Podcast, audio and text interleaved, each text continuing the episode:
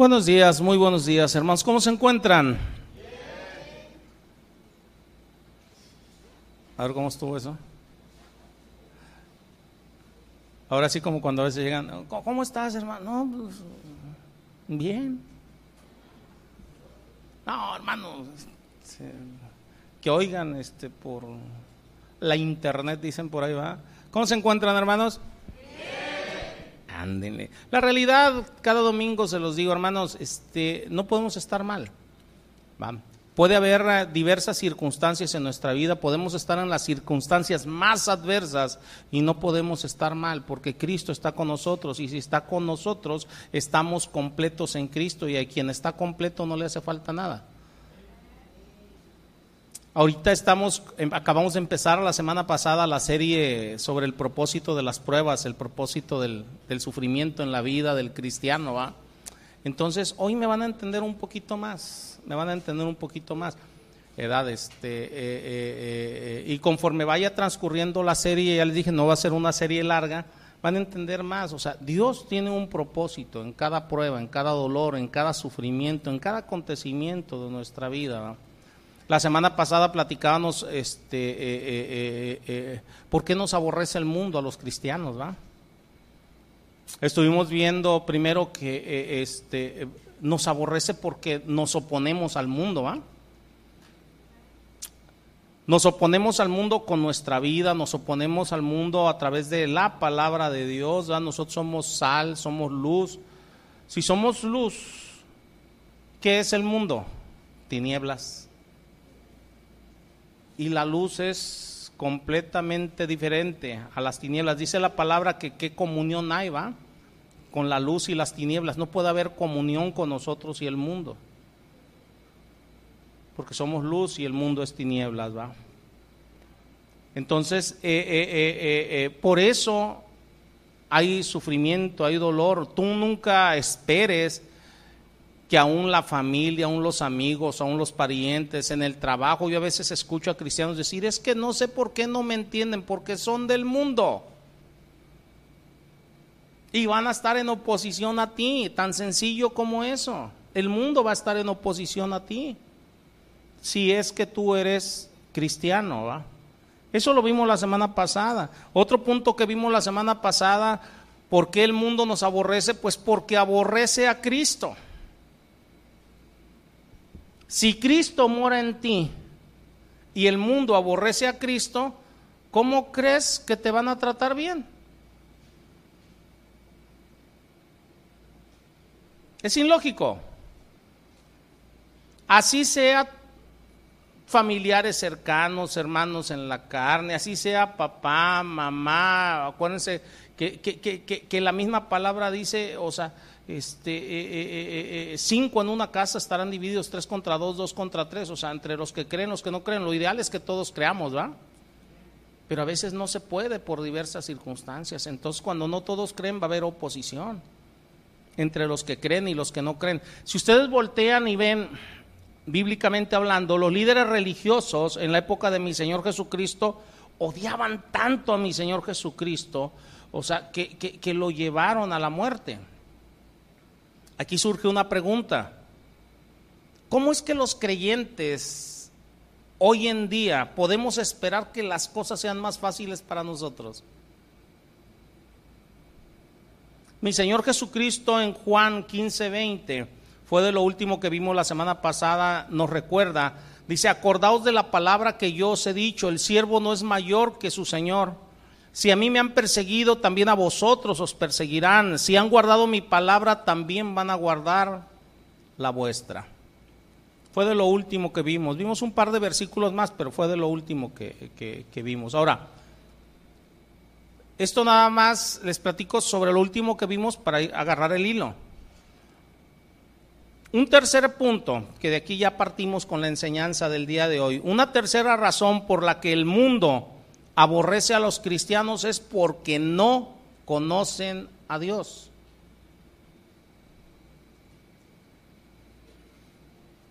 Así como el mundo está lleno de religiones, está lleno de gente que cree en Dios, que dice hacer lo que Dios dice la realidad es que el mundo no conoce a Dios. Yo escucho, y yo sé que ustedes lo escuchan en muchos lados, que dicen, al cabo es el mismo Dios. No puede ser que sea el mismo para aquellos que lo conocen y para aquellos que no lo conocen. El que no lo conoce se imagina cómo debería de ser Dios, pero no lo conoce. Y la única manera de conocerlo es a través de su palabra. Yo a veces con algunos cristianos de tiempo, este, cuando se les empiezan a hablar de, versículos bíblicos, ¿va? por poner un ejemplo, eh, versículos que me hablan de la justicia de Dios o de la ira de Dios, dicen, ¿cómo Dios no? Si Dios es amor, es puro amor. Espérate, Dios es amor, es 100% amor, pero también es un juez justo. y también tiene ira. Y si no vean Apocalipsis, dice que va a derramar la copa de la ira de Dios en este mundo. ¿O no dice así? Entonces, cuando no entendemos todos los aspectos de Dios, los atributos de Dios, cada quien empieza a imaginarse un Dios a su antojo.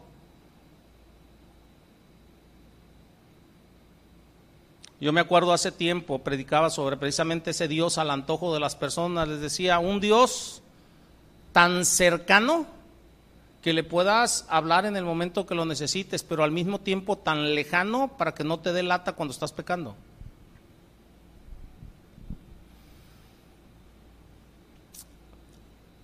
En Juan 15, en Juan 15, en el verso 21, Vamos, por favor, para que lo vean.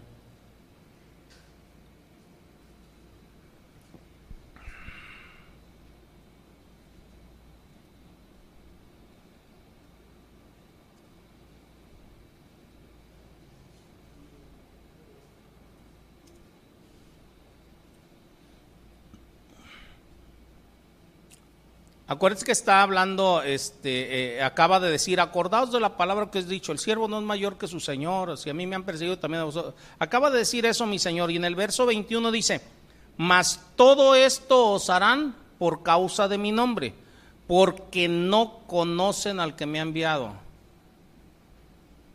¿Por qué el mundo aborrece a los cristianos? Porque no conocen a Dios. Si no conocen a Dios, no saben por qué actuamos como actuamos, no saben por qué ponemos a Dios por delante. No saben por qué buscamos obedecer su palabra, no lo saben. Pablo habla de esta fraternidad de sufrimientos en Filipenses 3.10, ¿va? Miren, vamos a Filipenses 3.10.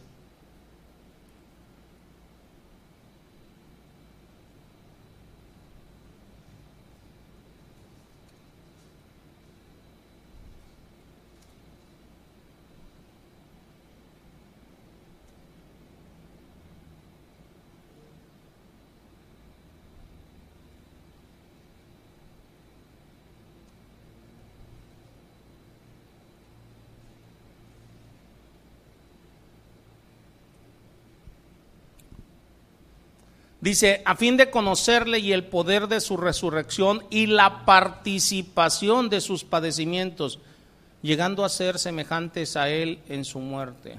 Nosotros como cristianos debemos de buscar, anhelar, participar de sus padecimientos, no igualmente a él, pero sí debemos de padecer por él, de una o de otra manera. Yo a veces le comento a mi esposa, cuando todo está en calma, cuando no estoy recibiendo ataques de un lado o de otro, X cosa, cuando todo está en calma, le digo, algo estoy haciendo mal. Porque si entiendo lo que dice la palabra, o sea, lo normal es que el mundo esté en mi contra. Cuando tú veas que todo está en calma, desgraciadamente a veces los cristianos quieren estar en paz, con todos los del mundo y no quieren que los del mundo les digan nada, quieren que comprendan sus razones del por qué creen en Dios, del por qué hacen lo que hacen. Han llegado hermanos conmigo y me dicen, oye pastor, pero es que yo le predico a mi papá, a mi mamá, y no me entienden, y, les digo hasta con peras y manzanas y no entienden. es que están en oposición al Señor. A veces nos olvidamos cómo nosotros estábamos en oposición al Señor o no. Por lo menos yo sí. Y una oposición muy, muy grande, ¿va? Este, muy, muy grande en contra de, de mi Dios, ¿va?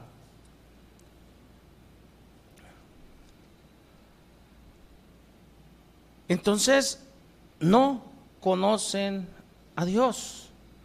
Tal ignorancia sobre Dios ha contribuido grandemente a una degradación moral y espiritual horrible, porque se ignora la verdad. Hay hostilidad hacia nuestro Dios. Fíjense, si nosotros analizamos un poquito nuestra sociedad ahorita, en la actualidad, nuestra sociedad moderna, se van a dar cuenta que aquí donde vivimos, o sea, pasa lo mismo que, pasa por, que pasaba por decir con Pablo cuando Pablo predicó este, eh, eh, eh, en el aerópago, en Atenas. ¿Se acuerdan cómo empieza a ver Pablo las estatuas a sus dioses? Y luego llega a una estatua que dice, al Dios no conocido Pablo se pone en pie en medio del aerópago y dice, varones atenienses, en todo observo que sois muy religiosos, porque pasando y mirando vuestros santuarios, hallé también un altar con esta inscripción, al Dios no conocido. ¿Qué les está diciendo Pablo? Ustedes no conocen al verdadero Dios. Entonces les dice, a este es al que yo os anuncio a este Dios que no conocen. Pero fíjense que ellos tenían altares hacia todos. ¿Qué es lo que ven ustedes ahorita? ¿No es lo mismo? Yo vengo de Colima, el, en el Señor me tocó en suerte nacer por allá. Va, este, ahí cerca de Colima hay un lugar que se llama el Rancho de Villa, cerquita, 6, 7 kilómetros de Colima. Ese lugar es un lugar de idolatría, o sea, tremenda, donde cada semana, cada martes, cada martes, cada martes, o sea, un montón de gente se va al rancho de Villa. Son 6, 7 kilómetros de carretera, edad, este, ya lo que es la carretera. Entonces, hicieron un andador para que la gente, por la cantidad de gente que, que, que, que va, o sea, es una carretera de cuatro carriles ahí, pero por la cantidad de gente que va, o se hicieron un andador ancho para que la gente vaya. Cuando llega la festividad, edad este, de ahí del rancho de, Villa, miren, los seis, siete kilómetros que son, hay gente que se va todos esos kilómetros de rodillas.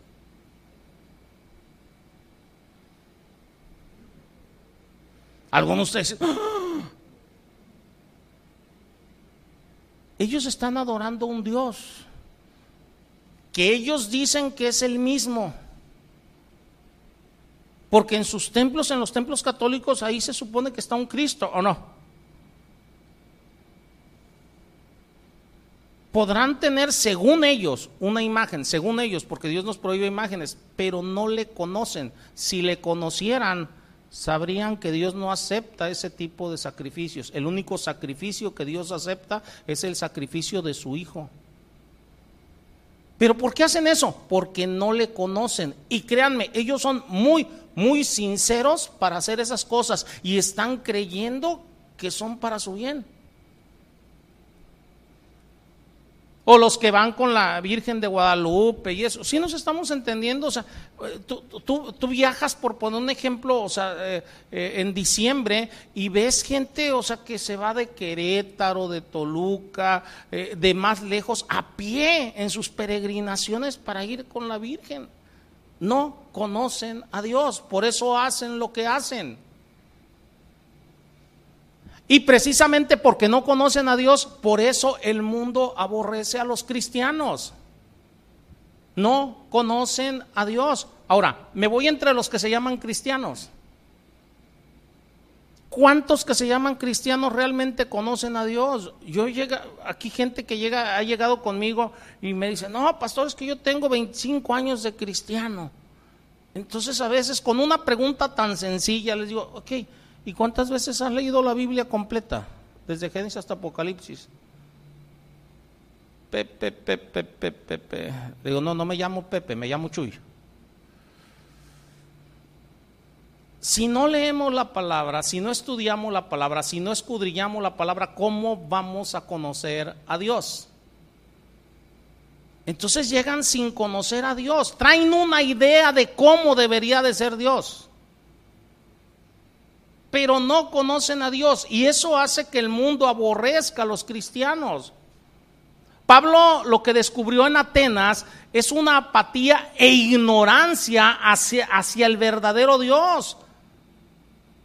Si tú lo notas, cuando nosotros llegamos realmente al Señor, traíamos esa apatía y esa ignorancia hacia el verdadero Dios.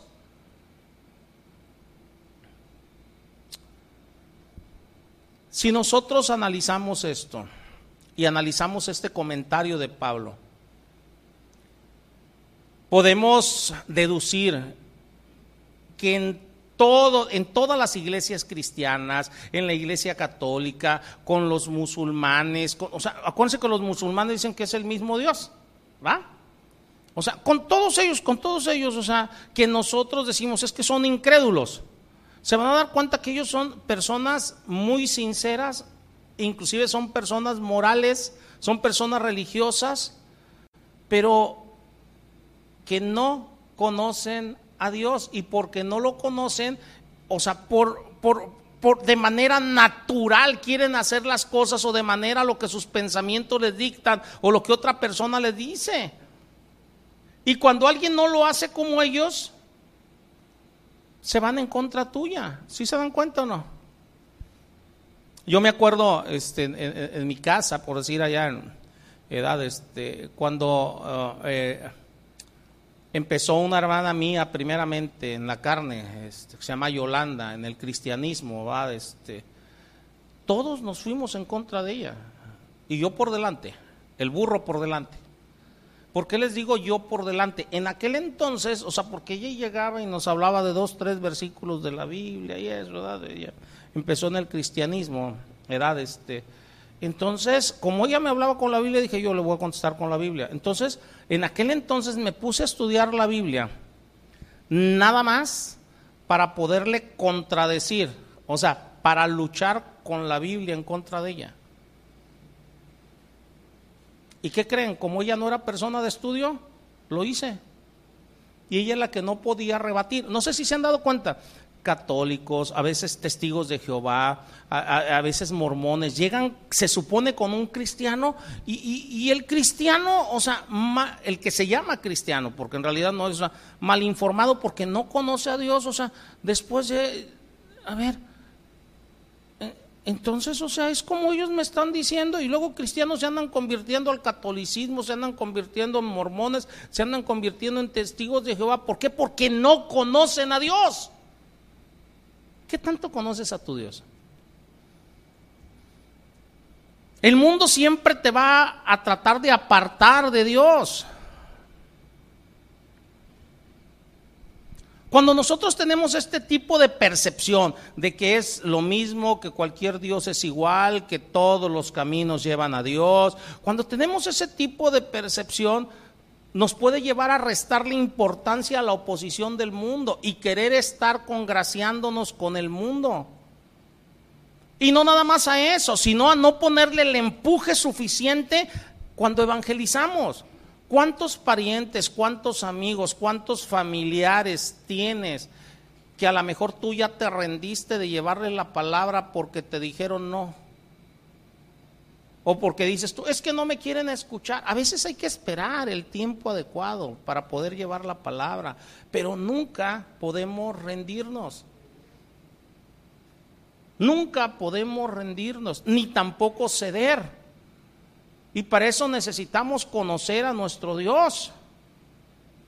Con frecuencia, hermanos, no tomamos con seriedad lo que viene en Romanos 1 del versículo 18 al capítulo 2, versículo 2. No vamos a ir, o sea, ahí es donde viene, que dice que porque no conocieron a Dios y no le dieron gracias, ¿va? vienen ahora sí eh, eh, eh, lo que viene siendo la ilustración del pecado natural del mundo. Pero también habla del rechazo voluntario hacia la revelación de Dios. Hay gente que está rechazando voluntariamente la revelación de Dios y no quiere conocer a ese Dios.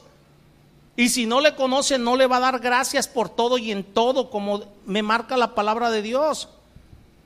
Yo quiero que entendamos esto, hermanos. El sistema del mundo no conoce a Dios. El mundo está lleno de religiones, está lleno de gente religiosa que cree conocer a Dios, pero que no estudia la palabra, no ve la palabra, no escudriña la palabra y por lo tanto no conocen a Dios. Y ese mundo es el que va a estar en oposición tuya si tú quieres buscar, escudriñar, ver a ese Dios.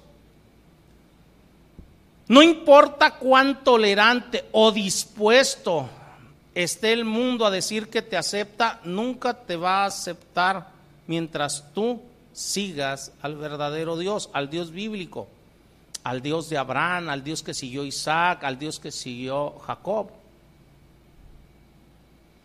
El mundo aborrece a los creyentes. Así de sencillo. Por consiguiente, hermanos, o sea, allí va a haber puntos de dolor, de inflexión entre tus amigos, familiares, parientes, en el trabajo, porque siempre va a estar la punzadita, si no unos, otros, si no unos, otros. Algunos te pueden dejar por un tiempo, ¿va? Pero ahí viene con otros.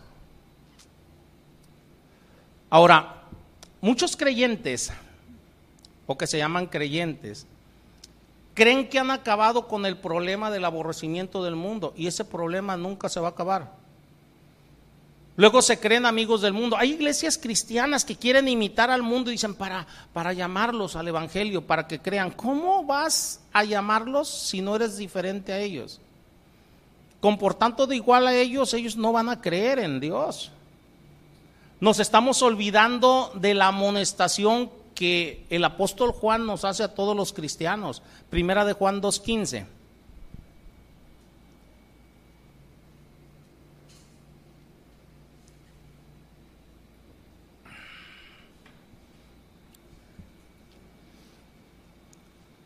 ¿Lo tienen, hermanos? Esto, este, eh, eh, eh, se los voy a leer de la versión, este, la Biblia del mexicano, parte del mundo es bueno hoy. Ya saben, versiones, ¿verdad? El que me entendió ahorita me entendió. Dice, si el mundo, dice, si alguno ama al mundo, el amor de Dios está plenamente en él porque Dios amó de tal manera al mundo como tú debes de amarlo y ama a todos como son. No critiques, no se me quedan viendo. Entonces no es la misma versión. Pareciera que esa es la versión que quieren escuchar muchos para los que me están escuchando por internet. O sea, pareciera que esa es la versión que quieren escuchar porque quieren congraciarse con todos. La realidad dice, si alguno ama al mundo, el amor del Padre no está en él. Nosotros no debemos de amar al mundo. No debemos de amar las cosas del mundo. Si amas las cosas del mundo, vas a querer congraciarte con el mundo. Y es lo que quieren hacer muchos cristianos, congraciarse con el mundo. Nosotros debemos de ser diferentes al mundo. Vean Santiago 4:4. Aquí es muy enfático nuestro Dios. ¿eh? Cualquiera pues que quiera ser amigo del mundo, ¿qué dice allí? ¿Eh? Santiago 4:4.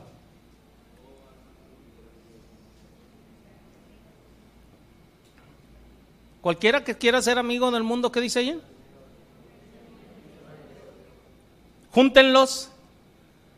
Si tú quieres estar bien con el mundo, si amas al mundo y quieres ser amigo del mundo, una, el amor de Dios no está en ti y no nada más el amor de Dios no está en ti, sino que te constituyes enemigo de Dios. Entonces, ¿por qué queremos congraciarnos con el mundo? A veces queremos predicar y hablar la palabra de Dios sin que se ofenda absolutamente nadie. La palabra de Dios es ofensiva para el mundo. Es ofensivo que alguien llegue y hable de pecado y te esté mostrando y te esté diciendo en tu cara, eres un pecador. ¿Alguno de ustedes le gustó que les dijeran que son pecadores? Antes de que empezaran a venir a la iglesia. Les aseguro, empiezan a venir a la iglesia, inclusive están escuchando el pecado y dicen, no, no, yo no, ¿qué me sabe el pastor? ¿Por qué me habla así? No, ¿yo qué? La palabra de Dios habla así. Como cuando dice, no hay bueno, ni siquiera qué, ni siquiera uno.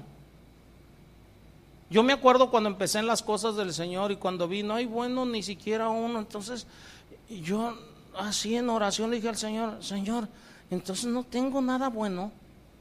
Porque yo creía que tenía cosas buenas.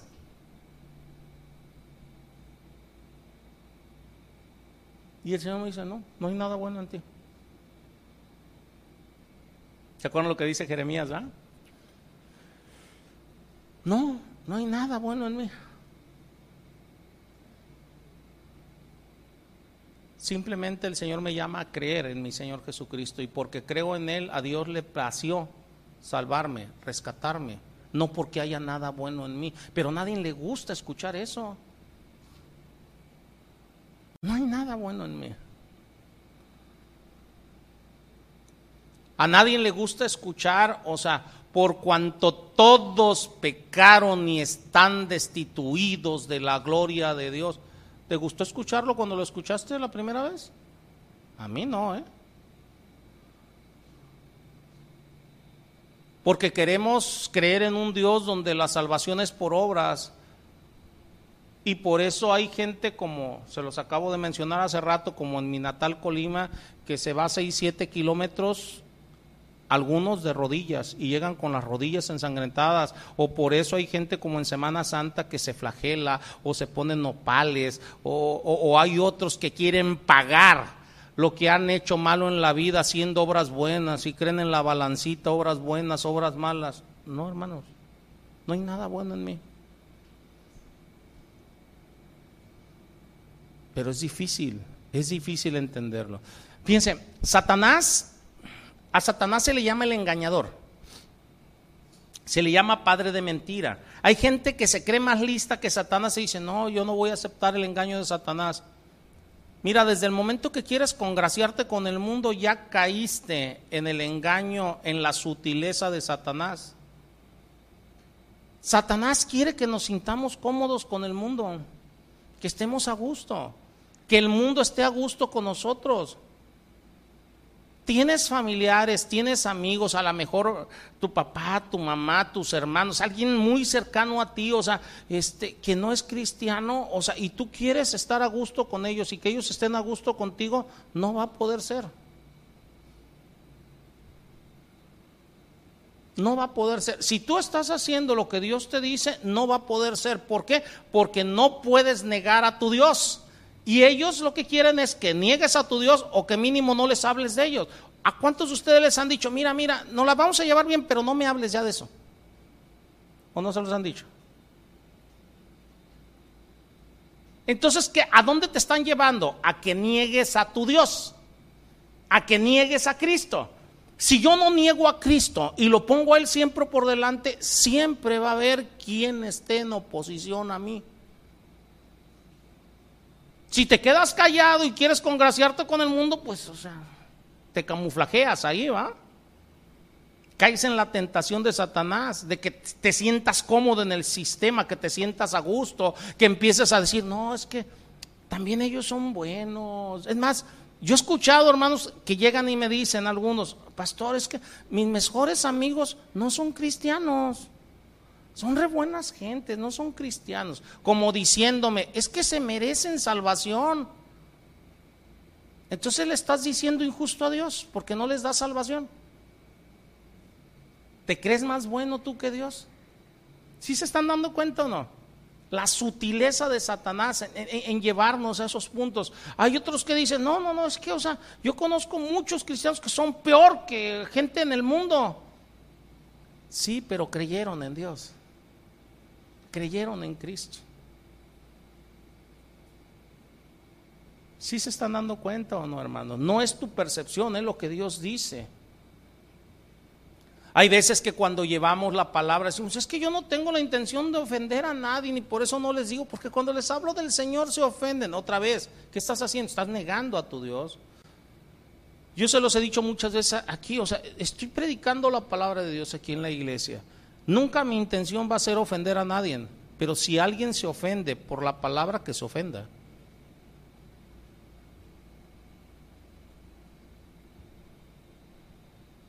Ya se me quedaron viendo. ¿ah? Hermanos, lo siento. Si alguien se ofende por la palabra, que se ofenda. Porque la palabra es ofensiva al mundo.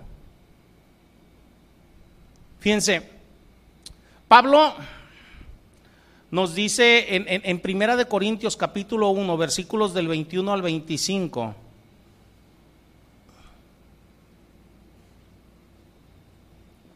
¿Ya lo tienen, hermanos? Dice, pues ya que en la sabiduría de Dios el mundo no conoció a Dios mediante la sabiduría, agradó a Dios salvar a los creyentes por la locura de la predicación. La predicación es locura, hermanos. El mundo no la entiende. Cuando tú empezaste a escuchar las primeras enseñanzas, las primeras predicaciones, me imagino que tu mente como la mía, empezaba a trabajar, no, es que esto no, no puede ser, esto no puede ser posible, esto o creíste a la primera de cambio. Dice aquí, porque los judíos piden señales y los griegos buscan sabiduría. Me detengo aquí. Cuando una persona empieza a escuchar según el de Dios, o sea, anda buscando algo. En este caso, los judíos señales, ¿va? Al revés, ¿va? Este, no, sí, los judíos señales y los griegos sabiduría. Miren, normalmente cuando una persona se acerca a Dios es porque anda buscando algo. No está buscando conocer a Dios, está buscando algo. Señor, acomoda mi matrimonio. Sáname. Sana a mi gato. A mi perro. O sea, buscamos algo. Acomoda mi matrimonio, acomoda mis hijos. O sea, buscamos algo. Los judíos buscaban señales, los griegos sabiduría. Estaban buscando algo, no estaban buscando conocer a Dios. Dice aquí, para los judíos, dice, pero nosotros predicamos a Cristo y a este crucificado. ¿qué buscamos? O sea, ¿qué predicamos? A Cristo. Que conozcan a nuestro Señor, a nuestro Dios, a nuestro Salvador, que tengan un conocimiento de Él. Dice, para los judíos ciertamente tropezadero y para los gentiles locura. Cuando tú vas y predicas realmente la palabra de Dios, unos te van a decir, estás loco, ya no estudies tanto, te está haciendo daño la palabra. ¿A cuántos les han dicho eso? Otros, o sea, tengo años que no me meto a internet para buscar este tipo de cosas, ¿eh? o sea, pero si me meto ahorita y empiezo a buscar, o sea, este, por decir, este, falsos predicadores o algo, luego, luego van em, a, empezar aquellos que, o sea, que si la risa santa, que si el vómito santo, que si les avientan el pañuelito y se caen, que, o sea, no está la palabra de Dios por ningún lado, no sé si nos entendamos, pero buscan señales ¿Sí se dan cuenta o no? Buscan señales. Y eso eh, eh, eh, en cualquier religión, los católicos dicen, no, es que lloró la imagen. Bueno, ¿y qué tiene que ver que haya llorado una imagen? Si llora mi perro.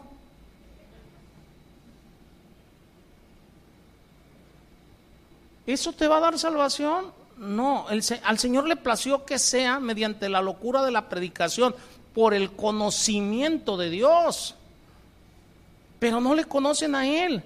Por eso dice, para unos tropezadero y para otros locura, mas para los llamados, así judíos como griegos, Cristo es poder de Dios. Para ti, para mí, debe de ser poder de Dios. O sea, el milagro más grande es la conversión de una persona a través de su palabra.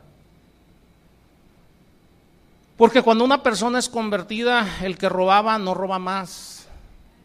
El que se emborrachaba no se vuelve a emborrachar, el que adulteraba ya no adultera. Es una conversión, ¿sí nos estamos entendiendo? En esa conversión hay una comprensión acerca de nuestro Dios, hay una búsqueda acerca de nuestro Dios. Lo que antes te aburría, ahora lo amas.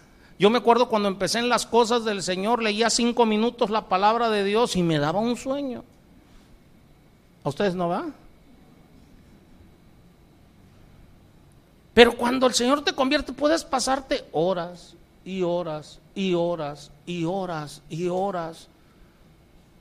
Y cuando empiezas a platicar con alguien, o sea, el Señor es tu tema, tu tema predilecto, y, es quien sale por tu. Tú vas a hablar de aquel a quien amas, de lo que amas. Quien trae en su corazón, o sea, un auto nuevo, ¿de qué va a hablar? Del auto. Oh, ya viste mi auto. Pero si traes en tu corazón a Dios, ¿de quién vas a hablar? De Dios. Por eso dice aquí, porque lo insensato de Dios es más sabio que los hombres y lo débil de Dios más fuerte que los hombres. Era la percepción de Pablo. Ahora, si entendemos esto, esta es nada más una parte del plan de Dios para las pruebas, porque hay pruebas con nuestros familiares, amigos, parientes, con el mundo, en nuestro trabajo, en la escuela. Hay pruebas por el rechazo del mundo hacia nuestro creer porque no conocen a Dios, porque aborrecen a Cristo, porque nosotros testificamos en contra del mundo con nuestras propias vidas. Pero eso es simplemente una parte. Debemos de entender, hermanos, que el dolor, el sufrimiento, las pruebas, empezando por el aborrecimiento del mundo, es parte del plan de Dios. No hay nada que se esté saliendo de los planes de Dios. Las cosas no van a ser como tú y yo queremos, son como Dios las tiene establecidas. Tú y yo lo único que vamos a hacer es aceptar lo que el Señor nos está mostrando en su palabra, entenderlo para no estar juzgando ni criticando lo que Dios hace. Hasta este momento lo único que hemos visto, hablando de sufrimiento, es la persecución, los ataques del mundo, nada más.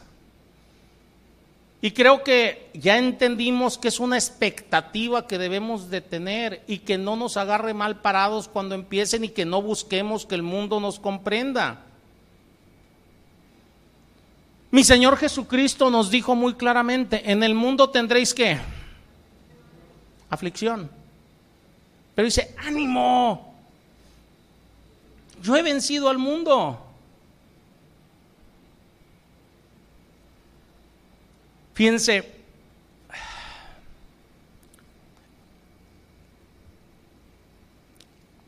los apóstoles apoyaron ese planteamiento de dolor, de sufrimiento en la vida. No todo es dolor y sufrimiento, hay muchísimas cosas hermosas en el andar. El asunto es que va a llegar el momento que te llega y te duele.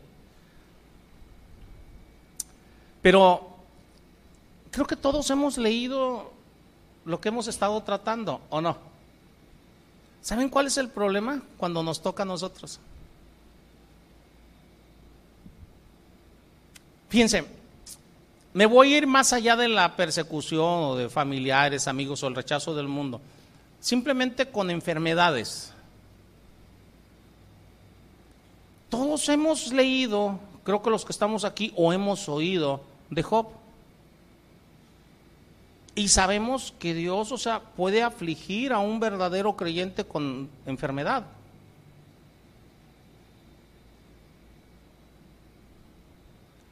Todos hemos oído o leído, por poner un ejemplo, que Pablo llegó momentos, o sea, que vivió en escasez. Pero ¿qué tal cuando la escasez te llega a ti?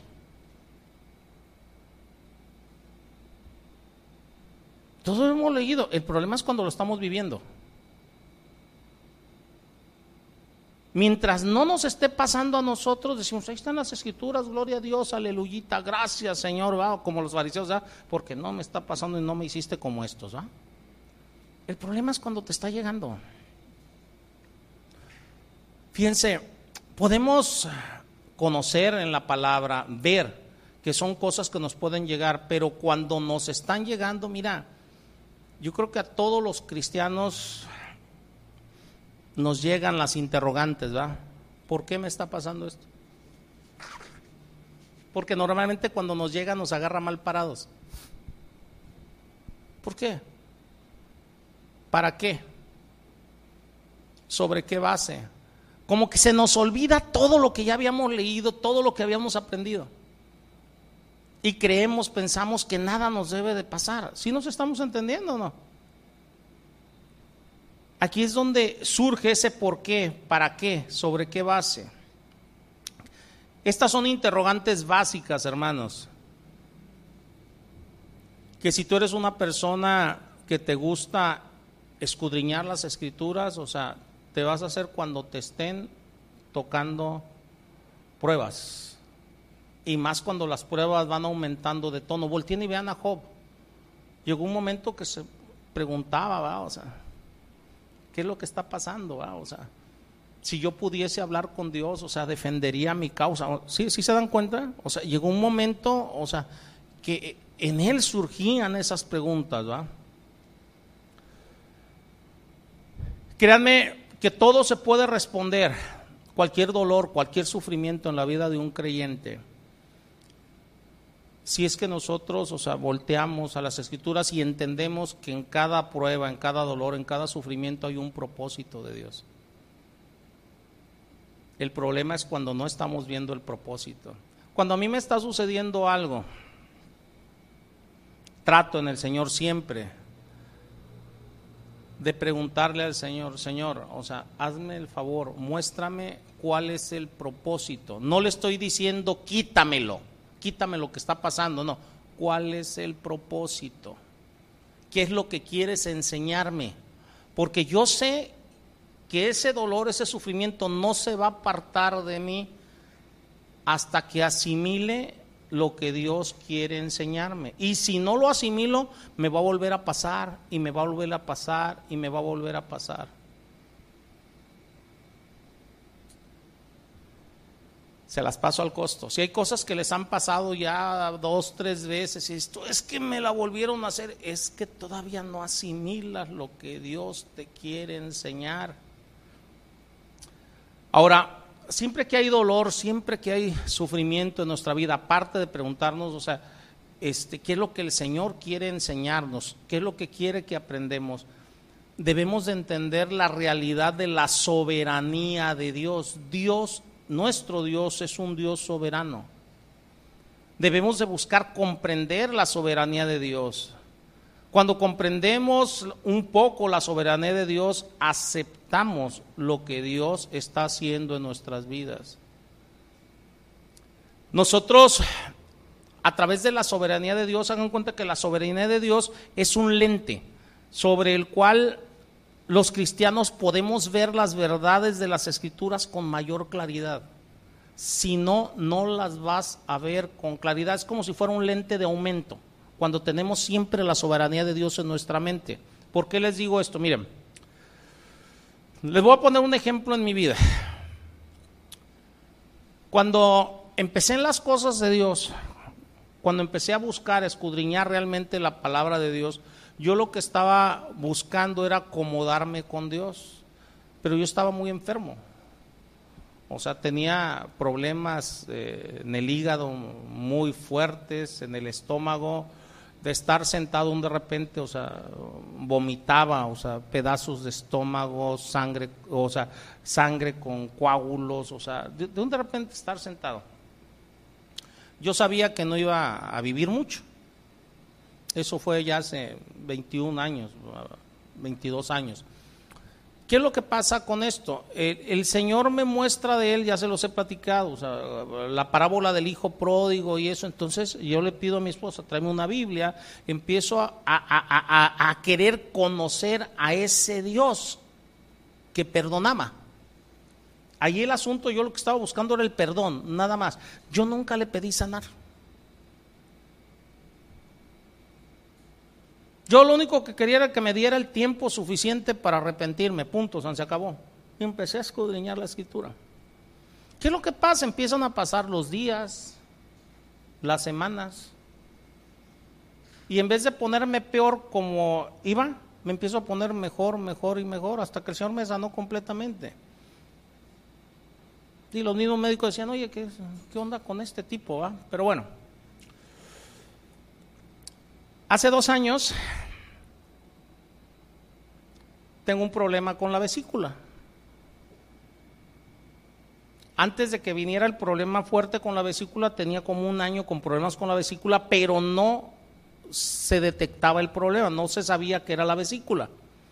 Me hicieron este, ultrasonidos, me hicieron pruebas, me hicieron todo, hasta que al último me hicieron hasta una tomografía y todo, porque no salía realmente qué era.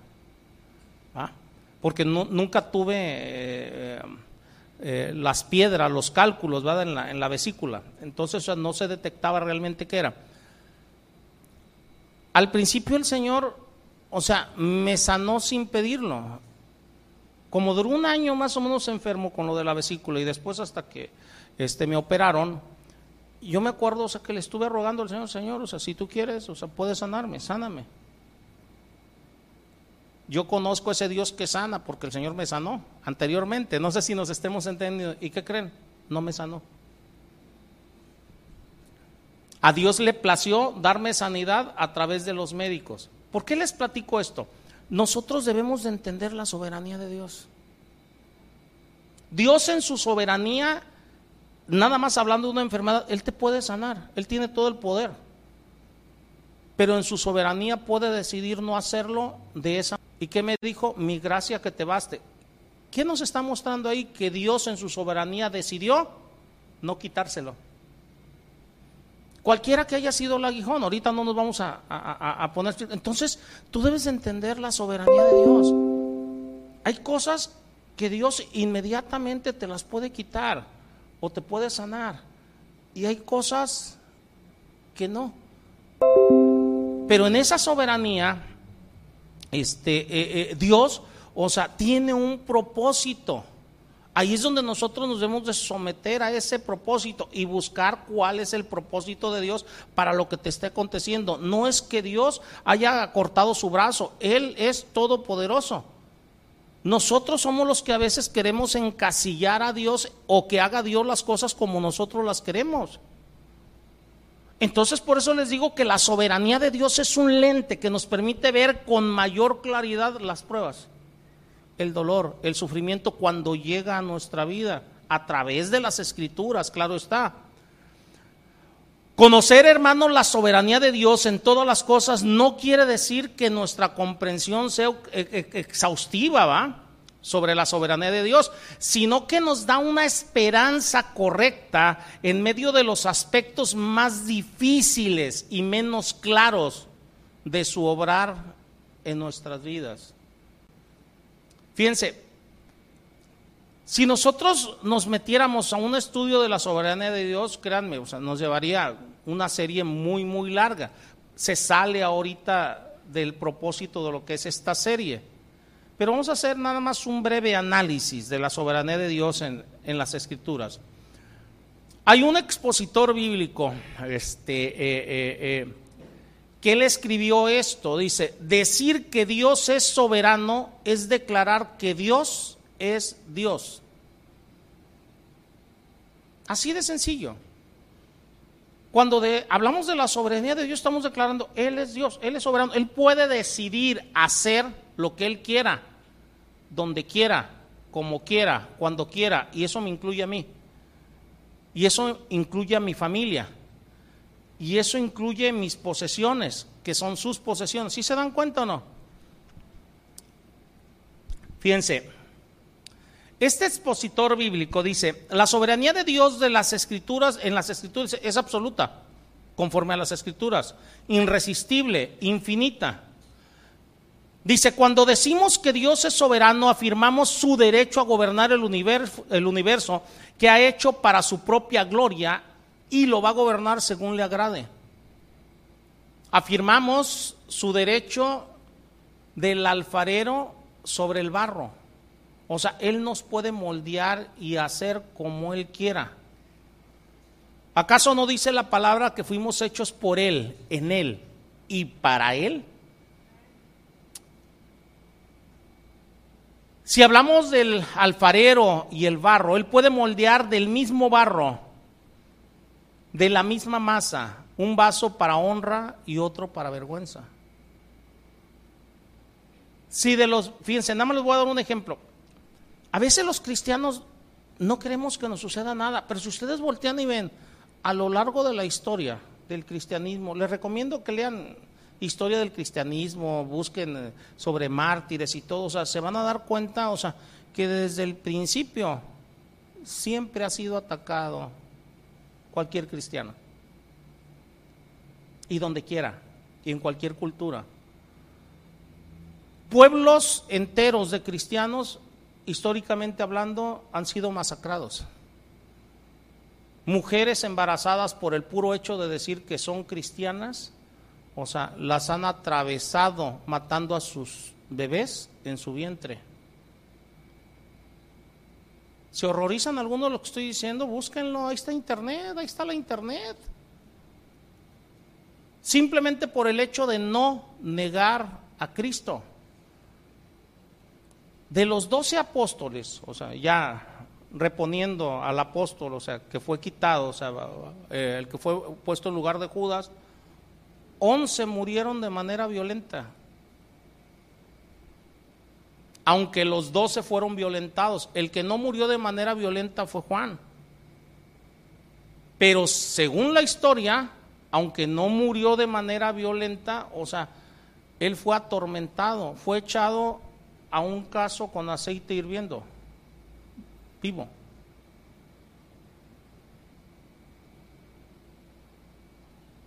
Me voy al principio del cristianismo, los primeros cristianos, con la primera persecución, con Nerón. Por el puro hecho de decir que eran cristianos, eran llevados al Coliseo romano.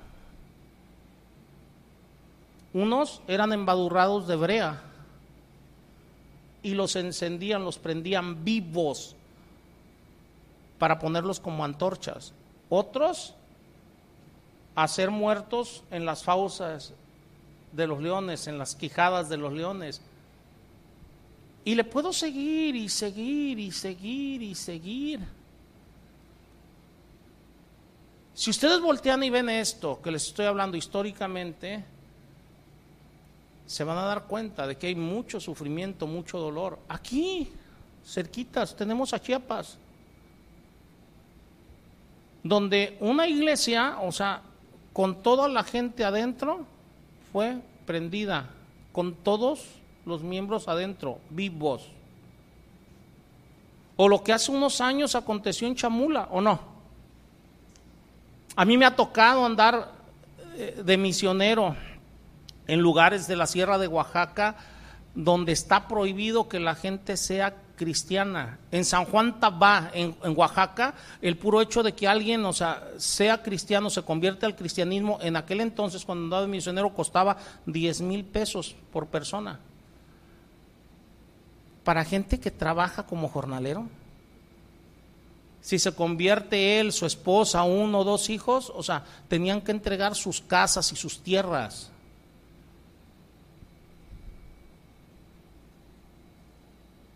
Hermanos, esto les estoy hablando, historia reciente aquí en México. A veces nosotros, o sea, queremos tapar nuestra vista a todo ello. Dios es un Dios soberano. Unos padecen de una manera, otros padecen de otra, y eso es en su soberanía. Ni todos padecen de la misma manera, ni a todos, o sea, se van a pasar una vida de, de, lujo o, la dulce vida toda su vida. No sé si nos estemos entendiendo. Y hoy en día hay congregaciones que dicen, es que Cristo ya padeció para que tú no padezcas. Hermano, Dios en su soberanía sabe lo que cada uno de nosotros necesita. Y ese es su derecho en su soberanía. Por eso les repito, Él puede moldear del mismo barro vasos para usos de honra y vasos para usos viles. Del mismo barro a unos los puede utilizar para mártires y a otros para ponerlos en un puesto de preeminencia. Esa es una decisión de Él que nosotros no podemos discutir. En su soberanía nosotros afirmamos que Él no está sujeto a norma ni ley alguna fuera de su voluntad, fuera de su naturaleza, fuera de quien es Él. Y aparte de eso, no tiene obligación alguna de darle cuentas a nadie. Porque a veces nos está pasando algo y decimos, ¿por qué a mí? Como si tuviera la obligación de decirme por qué. Lo más que le pido yo es, Señor, muéstrame qué quieres enseñarme, qué quieres que aprenda. La soberanía caracteriza a todo el ser de Dios. Él es soberano en todos sus atributos. Él es soberano en el ejercicio de su poder. Él ejerce su poder según quiere, cuando quiere y donde quiere. Este hecho, hermanos, está probado en cada página de las Sagradas Escrituras. Fíjense, está Faraón. Faraón se negó a que el pueblo de Israel fuera y adorase a Dios. Dios en su soberanía, ¿qué hizo? Mandó plagas.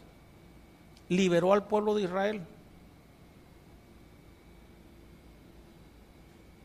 Me voy a detener aquí. Están los amalecitas. Los amalecitas se opusieron al pueblo de Israel. Y Dios en su soberanía o sea, no hizo lo que hizo con, Egipto. Con Egipto, o sea, destruyó a Faraón y sus carros y todo en el Mar Rojo, ¿sí o no? Cuando iba escapando. Pero al pueblo de Israel le dijo después, o sea, que no los tuviera por enemigos a los de Egipto. Dice, porque tú viviste 400 años allá. Pero con los de Amalek, dice Dios en su palabra, ¿sabes qué? Por todas las generaciones voy a guerrear en contra de Amalek. En su soberanía Dios no tomó la misma determinación para con Egipto y para con Amalek. Lo de Amalek, véanlo, Éxodo 17, versículo 16.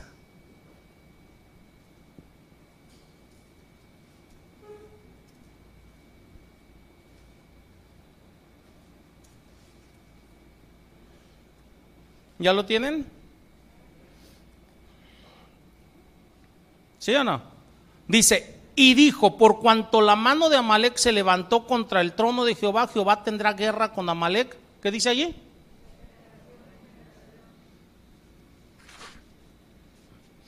Tú puedes decir, oye, los de Egipto también se levantaron de la misma manera. Y con Egipto Dios tomó otra determinación. No sé si nos entendamos, entendámonos. En su soberanía Él decide una cosa para con un pueblo y decidió otra muy diferente para con otro pueblo. Cuando Israel, fíjense lo que le voy a decir, entra a la tierra de Canaán, ahora sí con, Josué al frente, ¿va? Este, el poder de Dios se manifestó nuevamente de manera memorable. Está la ciudad de Jericó, este, eh, eh, eh, y, y esta ciudad impedía el avance del pueblo de Israel. Fíjense, Dios en su soberanía decidió, o sea, que el pueblo de Israel no moviera ni un alfiler en contra de la ciudad. Él derribó los muros de la ciudad. Entregó la ciudad en manos del pueblo de Israel sin que Israel levantara ni una espada en contra de ellos. ¿Sí se dan cuenta o no? Pero en su soberanía, esto no volvió a suceder nunca jamás. Todas las demás ciudades que tomó el pueblo de Israel las tuvo que tomar a espada. Esta fue la única ciudad que no fue tomada a espada. Entonces entendamos un poco de la soberanía de Dios, hermanos. Dios en su soberanía no va a hacer lo mismo con todos. Fíjate, en su soberanía Dios pudo hacer algo por decir con la hermana Pati o con el hermano Ricardo en su vida y tú quieres que haga algo igual contigo, en su soberanía Dios puede decidir no hacerlo contigo. O hacerlo igual. Pero cuando las cosas no son igual, a veces decimos, es que, o sea, es que Dios no lo hizo como lo hizo conmigo, no lo hizo contigo. O sea, y dices tú, no, pues yo creo que yo, a mí no me ama Dios. ¿Qué? Porque no lo hizo igual que con otra persona. Ahorita estamos en medio de una pandemia todavía, ¿estamos de acuerdo o no? Nos toca estar haciendo oración diariamente, o sea, no falta qué pastor de qué iglesia o un hermano de la iglesia nos dice, es que tengo un pariente, un familiar, un amigo, o sea, que tiene eh, eh, eh, COVID. Dios en su soberanía decide a quién salvar y a quién no. Yo he visto gente, o sea, que estaba fuerte todavía cuando entró al hospital, o sea, y murió adentro. Y he visto a otros que entraron en calidad de despojo y el Señor los levanta. Pero a veces nosotros como hombres decimos, no, no, no, no, el culpable fue el hospital, fue la negligencia médica, fue esto, fue aquello. Hermano, Dios es un Dios soberano y todas las cosas van a ir hacia el punto donde Él las quiere. No sucede una sola cosa si Él no la decide. Debemos entender un poco de su soberanía. Nosotros como hijos de Adán a veces andamos buscando culpables por donde sea. No sé si nos estemos entendiendo, porque no entendemos la soberanía de Dios.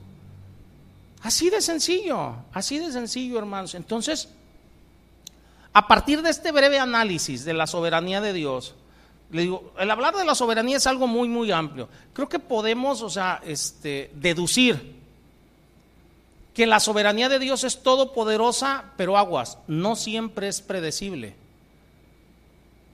Y desgraciadamente el hombre quiere predecir la soberanía de Dios, quiere predecir cómo Dios va a reaccionar ante cada situación.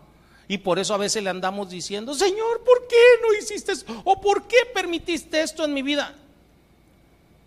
Mejor preguntémosle, Señor, ¿para qué? ¿Qué quieres que aprenda? Yo sé que tú tienes un propósito para cada acontecimiento en mi vida. Y más cuando estamos hablando de dolor más cuando estamos hablando de angustia. Siempre hay un propósito de Dios en nuestra vida y eso es lo que debemos de aprender. Acuérdense que esta serie se llama El propósito de qué? De las pruebas. No podemos juzgar las pruebas. Debemos de ver el propósito que tiene Dios en las pruebas. Dios tiene la libertad de hacer o no hacer lo que le plazca en cada situación. Él no está obligado a repetir la misma acción de manera subsiguiente o semejante a otro. Les ponía el ejemplo de, de, Jerico, ¿va? O sea, e, él no está obligado a repetir. Y hoy en día hay iglesias que quieren que Dios repita la misma acción y ponen a la gente, vamos a darle siete vueltas a la ciudad y que se derrumben los muros espirituales. digo, cálmate, payaso, ¿Dios te mandó a hacer eso? Eso se lo mandó a Jerico, no a ti. Fue la única vez que lo utilizó Dios de esa manera. Debemos de pensar en la soberanía de Dios. No sé si nos estemos entendiendo. Por eso les hablaba de mí, de enfermedades mías. A Dios le ha placido unas sanarme, otras sanarme por medio de médicos. En algunas de manera milagrosa, en otros yo lo veo a diario dentro de la iglesia, lo veo a diario acerca de los hermanos. Entonces, hermanos, Isaías 45, versículo 7.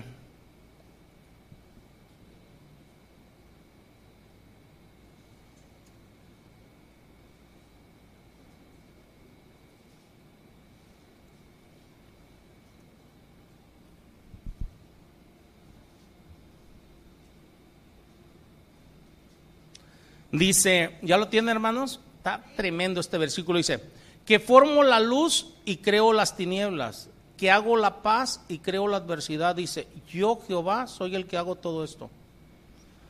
Los que traen la traducción lenguaje actual, ¿alguno trae la traducción lenguaje actual? ¿Sí? Fíjense, dice, yo he creado la luz y la oscuridad, yo hago el bien y envío la desgracia. ¿Quién envía la desgracia? La permite. Si nos entendemos, nos olvidamos de Job. Satanás fue el ejecutor, pero Dios le puso límites. No sé si nos estemos entendiendo. Primeramente dice, ok, ahí tiene todas las cosas de Job, nada más él no lo toques. Y la segunda vez dice, tócalo, pero no lo mates. ¿Si nos estamos dando cuenta o no? Entonces nos olvidamos de esto. Nos olvidamos de esto. Entonces, cuando a ti como creyente, como cristiano, te esté aconteciendo alguna situación, o sea, tú y yo debemos de asegurarnos de que no sea por causa de pecado.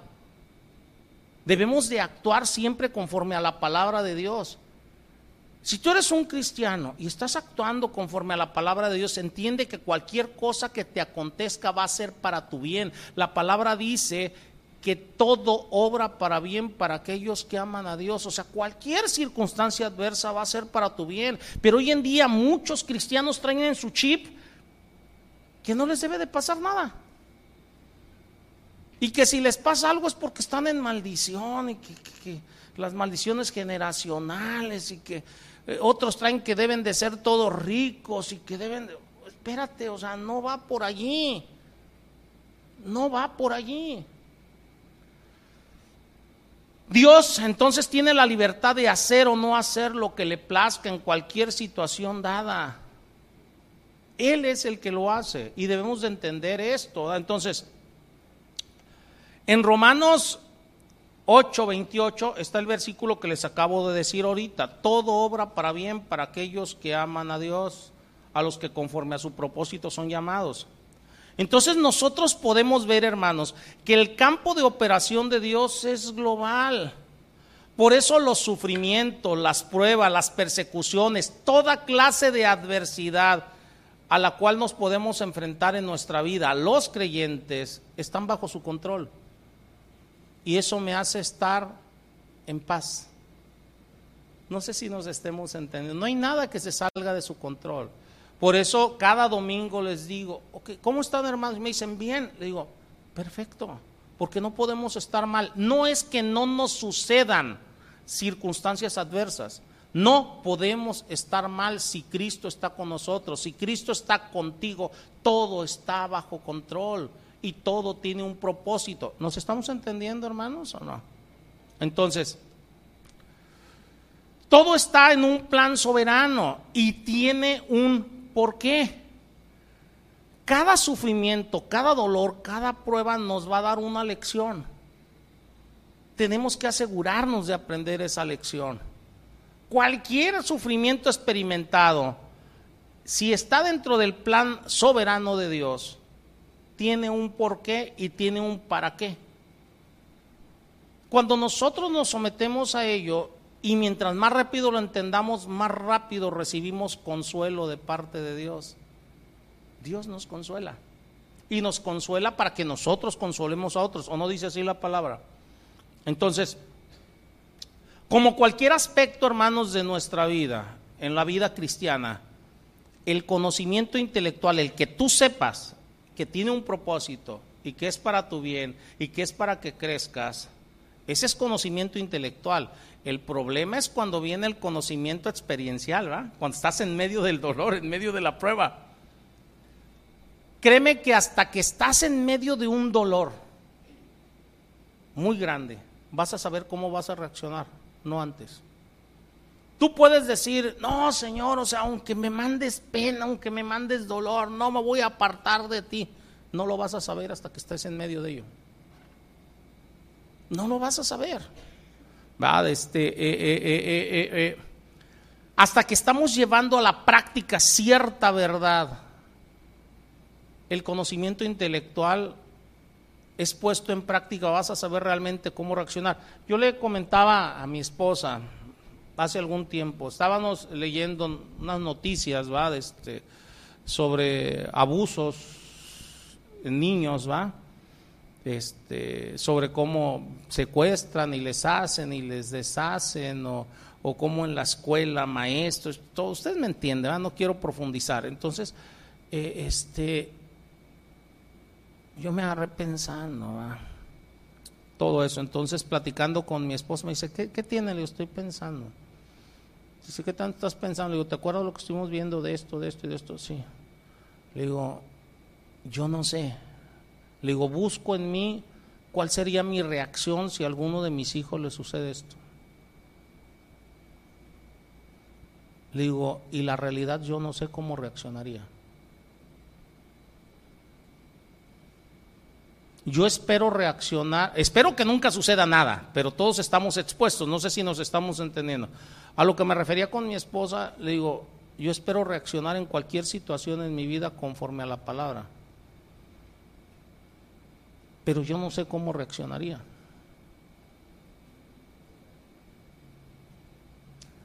Hay amores muy grandes en nuestra vida, aunque muy diferentes. El amor más grande que debemos de tener es hacia Dios. Amarás a Dios sobre todas las cosas. Después de Dios, en segundo lugar está tu esposo, tu esposa y en tercer lugar tus hijos. Pero el amor hacia el esposo, hacia la esposa es muy diferente al amor hacia los hijos. Son, son, amores muy, muy diferentes. Lo mismo que es muy diferente el amor de Dios. Son amores muy, muy diferentes. Yo volteo y veo a mis hijos, ¿verdad? O sea, este, eh, eh, eh, y la, la, la, realidad, hermanos, es que, o sea, este, yo no quisiera a veces como buen papá cuervo, ¿va? o sea, que no me les pegue ni el aire, ¿va?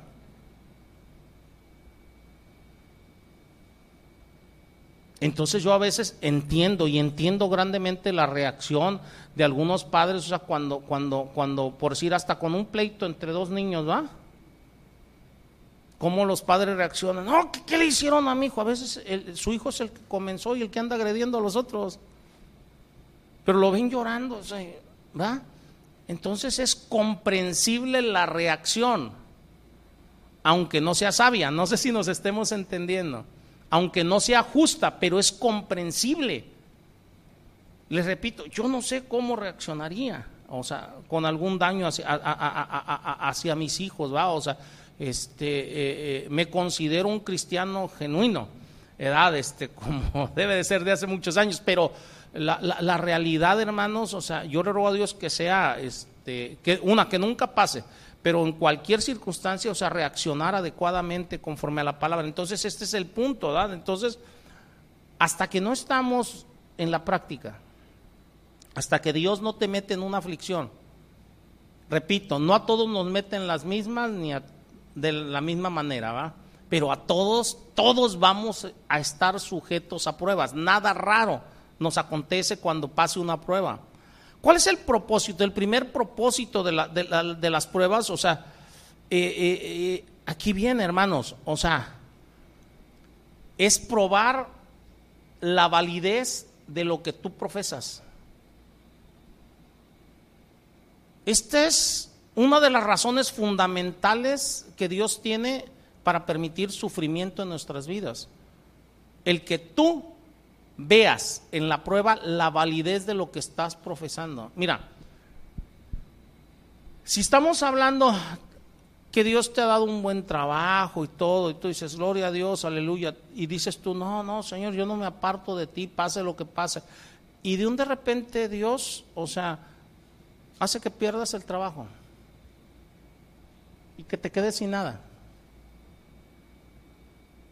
Ahí vas a ver la validez de tu fe.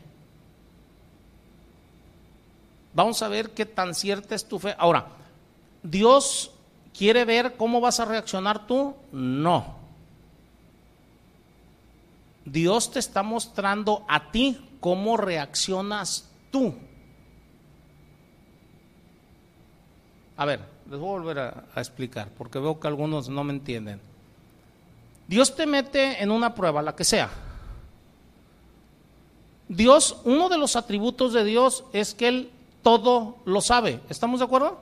Él ya sabe cómo vas a reaccionar. El que no lo sabe eres tú. Tú supones que vas a reaccionar de una manera. Pero a lo mejor ahí hay cosas, o sea, en tu fe, eh, este, en tu actuar que no deben de estar. Entonces Dios permite que seas metido en una prueba para que tú veas tu propia reacción y veas tus deficiencias. Cada prueba en nuestra vida, ¿no lo han notado, hermanos, que nos muestra deficiencias? Supongamos, o sea, tú puedes decir, es que yo soy ya un cristiano perdonador. Ah, mientras no te hagan nada. Y depende de lo que te hagan. ¿Sí nos estamos entendiendo o no? Antes de ser cristiano, yo se los he dicho, o sea, este, tuve hijas, ¿va? Ok. Ya como cristiano, cuando empecé realmente en las cosas de Dios, o sea, ahorita entiendo muchas cosas que en aquel entonces no entendía. El mundo se nos opone. Entonces yo quería tener contacto, hacerme cargo, o sea, de, de, mis hijas y eso, ¿va? Este, cuando iba empezando yo en las cosas del, Señor, edad, este, y en vez de eso me niegan completamente el verla, y para podérmelas quitar unas de ellas, o sea, me hacen unas acusaciones muy fuertes. Y yo estaba con la palabra y la palabra este, me mandaba constantemente, bendice a los que te maldicen y haz oración por los que te calumnian. En ese momento yo creía que ya era una persona perdonadora, porque yo ya había perdonado y cosas que me hacían, ¿va? Pero cuando se trató de mis hijos, en este caso de mis hijas, y veía que hubo una acusación inclusive penal, mintiendo para evitar que yo las viera, me hincaba, o sea, y señor, este, no, señor, yo no quiero ser hipócrita, no, no, no, o sea, o sea, de estar hincado me paraba como si trajera un resorte, no, no, señor, déjame sentirlo, ¿No les ha pasado a ustedes? A mí sí, ¿eh? Por eso digo, depende de lo que te está pasando. Y se suponía que en ese entonces, repito, yo me consideraba perdonador. Ah, este, eso me pasó por varios días hasta que el Señor me habló muy claramente, porque yo decía, déjame sentirlo, Señor, o sea, es que, o sea, no lo siento, y hasta que el Señor me dice muy claramente, yo no te estoy diciendo que lo sientas, te estoy diciendo que lo hagas. Dios no te está diciendo que sientas el, bendecir a los que te maldicen o hacer oración por los que te calumnian. No te está diciendo que lo sientas, ni te está diciendo que debes de sentir bonito. Te está diciendo que, que lo hagas.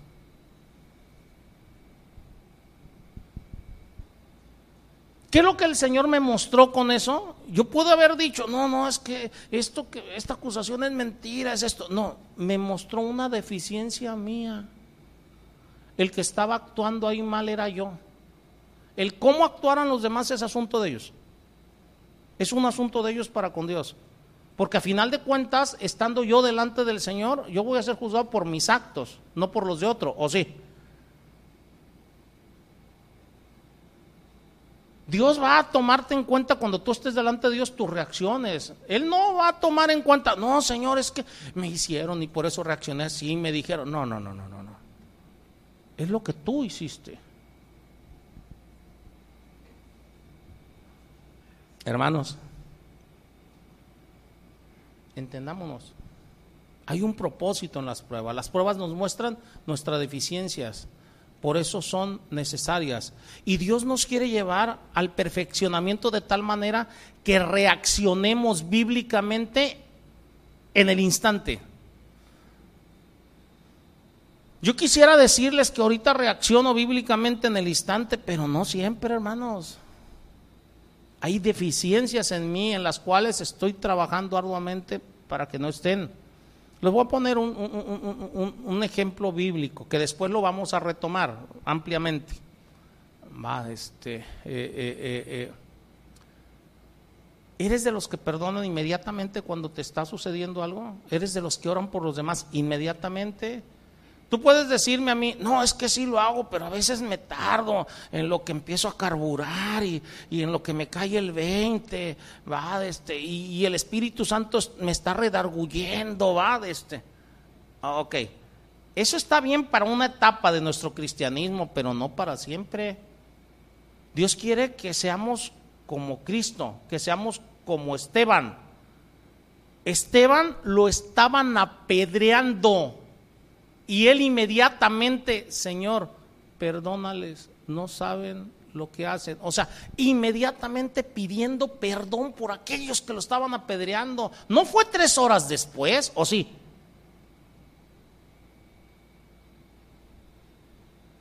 No fue días después ni semanas después hasta que el Señor te convenció. No, no, no es así. Entonces yo quiero que vean a dónde nos quiere llevar el Señor.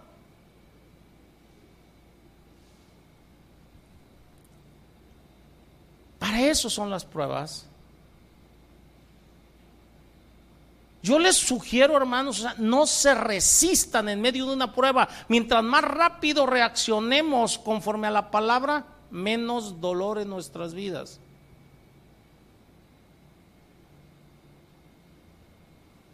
Mientras más nos tardemos en reaccionar adecuadamente, las cosas te van a estar pasando una vez, otra vez, otra vez, otra vez. ¿Por qué? Porque dice la palabra que Él perfecciona la obra, ¿o no? Y la tiene que perfeccionar. Si tú ya le perteneces, si eres de Él, va a perfeccionar la obra en ti. Job 23:10.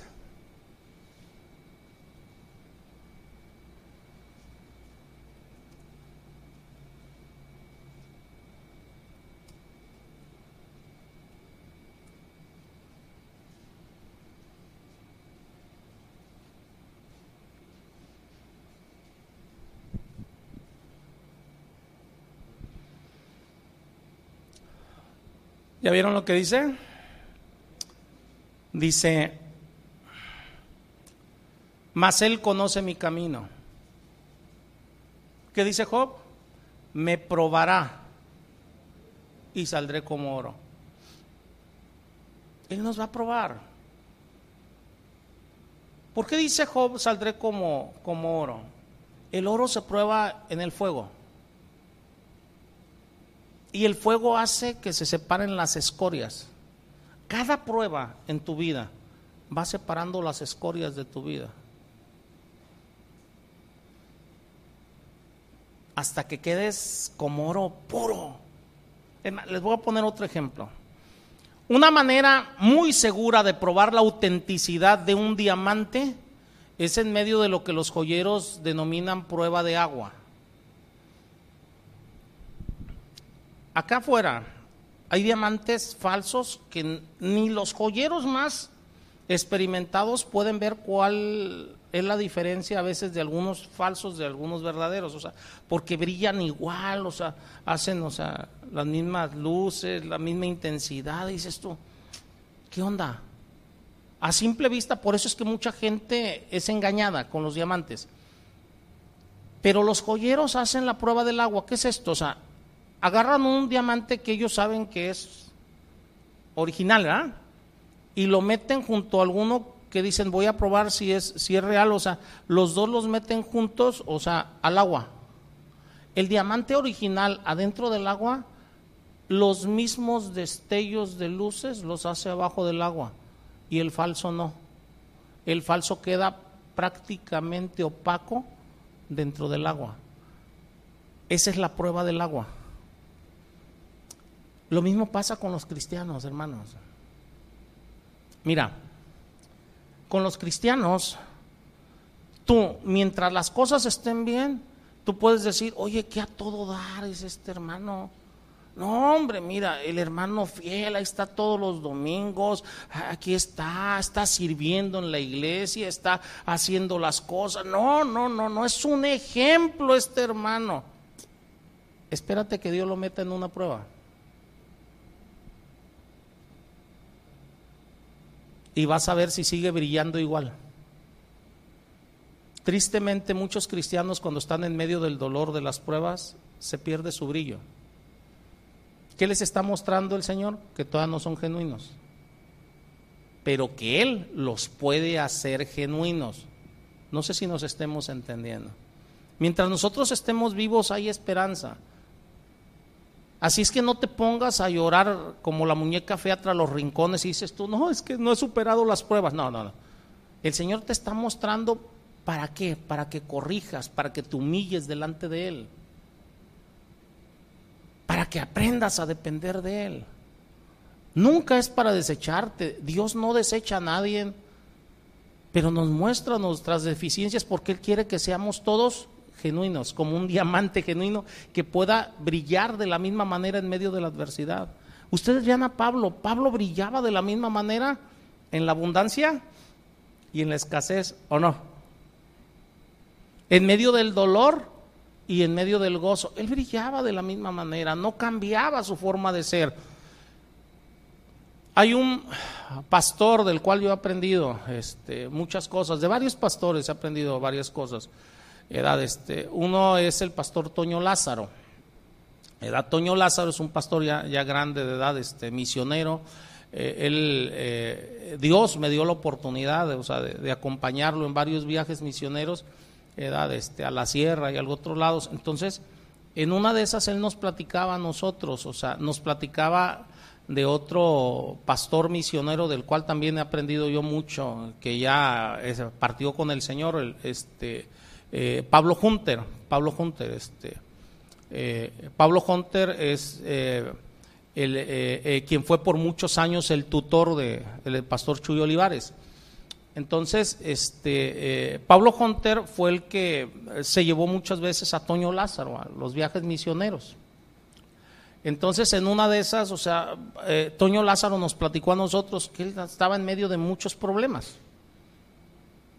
Y pues le platicó sus problemas a, a Pablo Hunter. Pablo Hunter lo consoló. Entonces, van en un viaje misionero, van en una camionetita que tenía este, el, pastor Hunter, ¿va? Este, y el pastor Hunter, o sea, después de darle consejería y todo, o sea, va cantando, va alabando a Dios, va manejando, pues van a un viaje misionero, Entonces, de un de repente el otro metido en sus asuntos le dice, oye Pablo, que tú no tienes problemas, porque él iba metido en sus problemas, dice, voltea, dice, me vio, dice, y me dijo, tengo más que tú. Simplemente reaccionamos de manera diferente, ¿verdad?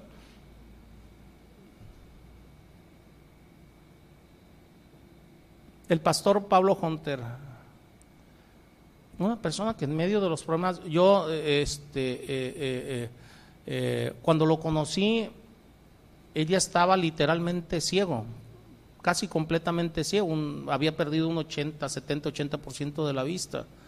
Edad, este, y él, o sea, subía al, púlpito a, a, predicar, a compartir la palabra. Él jamás, jamás yo o alguno de ahí lo escuchó quejarse de su ceguera, ni de enfermedad alguna, ni nada, nunca. Y él siempre predicando y nos veía y nos hablaba y luego luego orar por nosotros y rogándole sabiduría al Señor por nosotros, o sea, y rogándole al Señor, o sea, por, por, por nosotros. Y a mí me constan problemas de él. era un, diamante que en medio de la adversidad es un diamante genuino. Yo se los he dicho varias veces, cuando sea grande yo quiero ser como Él. Bueno, el modelo es mi Señor Jesucristo, pero humanamente estoy hablando de los que yo he conocido, este, eh, que han sido parte de los que Dios o sea, me ha mostrado. Entonces, debemos entender, las pruebas tienen un propósito de mostrarnos deficiencias para que brillemos igual en medio de la adversidad, en medio de la, de la adversidad. Este, eh, muchos creyentes, a lo mejor tú entre ellos, yo no dudo de tu cristianismo, escúchenme bien, ¿eh? pero a lo mejor tú entre ellos, muchos creyentes están confiados de la autenticidad de su fe Pedro estaba confiado de su fe, ¿se acuerdan? Cuando mi Señor le dice, Pedro, me vas a negar tres veces. Que dice Pedro, no, o sea, yo estoy dispuesto a morir contigo. ¿Y qué pasó? Lo negó tres veces. Él estaba confiado. Muchos podemos estar confiados en la autenticidad de nuestra fe, pero cuando somos sumergidos en las aguas de pesar o, o en la adversidad, ahí se va a ver realmente nuestra fe. Propósito de las pruebas, hermanos. Si se dan dando cuenta que las pruebas tienen un beneficio para nosotros, no las rechacen, denle gracias a Dios. Mientras más rápido las pasen, es mejor, menos dolor. Menos dolor. Y siempre, siempre, siempre hay un propósito. La razón entonces más importante por la que Dios pone a prueba a un cristiano a través del dolor, del sufrimiento, es probar nuestra fe. Uno de los estudios monográficos clásicos de las Sagradas Escrituras que ilustran esto es la prueba de Abraham en Génesis 22. Fue una prueba muy severa. Yo considero, si no la prueba más severa que un ser humano haya soportado, a lo mejor una de las más fuertes. Para mi parecer es la más severa porque incluye a su hijo, a su hijo. A veces el soportar tu dolor, sufrimiento. Este, eh, es factible. Simplemente hasta en, en, en, una adversidad económica, ¿va?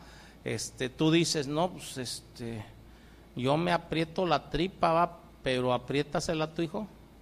Y más cuando un niño te está diciendo tengo hambre. ¿Va? Que son dos cosas diferentes, ¿va? Entonces, en Génesis 22, versículo 1 y 2 dice la palabra, aconteció después de estas cosas que probó Dios a Abraham. ¿Qué hizo? Lo probó.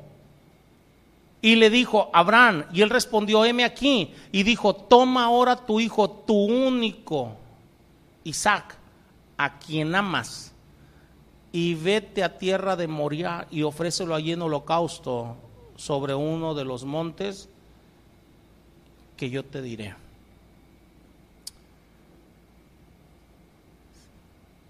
A su hijo Abraham lo tuvo de 100 años, tenía 90 Sara, lo tuvo en su vejez. El hijo que había estado esperando 25 años, el hijo de la promesa, por el cual había esperado, o sea, una vida entera. Dios se lo había concedido y de un de repente Dios le dice, dámelo. Pregunta, ¿tú qué harías? ¿Tú qué harías?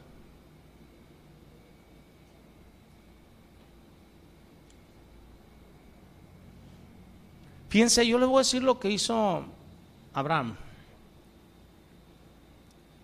Abraham, yo me puedo imaginar a Abraham cuestionándose, él preguntándose, pero obedeciendo. A veces el cuestionarnos, el preguntarnos es válido, pero siempre y cuando vaya acompañado de obediencia.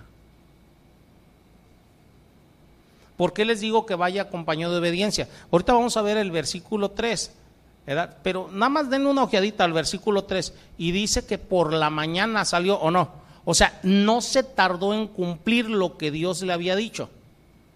Inmediatamente otro día empezó a hacer lo que Dios le mandó. O sea, lo que le restó del día fue para preparar el viaje porque era un viaje de tres días y en la mañana salió. O sea, no se tardó. Yo me imagino esos tres días de camino hacia el monte Moria haciéndose cuestionamientos. A ver, ¿por qué Dios me lo pidió? ¿Para qué? ¿Qué va a hacer con él?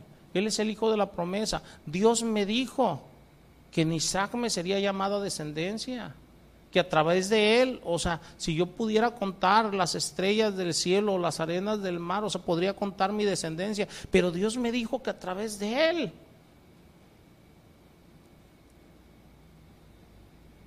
La fe de Abraham era grande. Porque nosotros no podemos dudar de lo que Dios dice. Nosotros en la palabra tenemos muchas promesas, así como la promesa que recibió Abraham. En él te será llamada descendencia. Dios se lo estaba pidiendo. Y Abraham, aún con sus cuestionamientos en su mente, o sea, dice, yo voy a obedecer a Dios porque Dios me dijo que a través de Isaac me va a dar descendencia. Entonces yo no sé cómo le va a hacer Dios para darme descendencia a través de Isaac, aún si lo mato. Ahora ahí les va un asunto medio peliagudo. Hasta ese momento no hay ningún registro de una resurrección en la Biblia. ¿eh? A Abraham se le llama el padre de la fe porque él creyó sobre todo en la palabra de Dios. Esta es la prueba de fe de Abraham tarde que temprano tú y yo vamos a recibir una prueba de fe. ¿eh?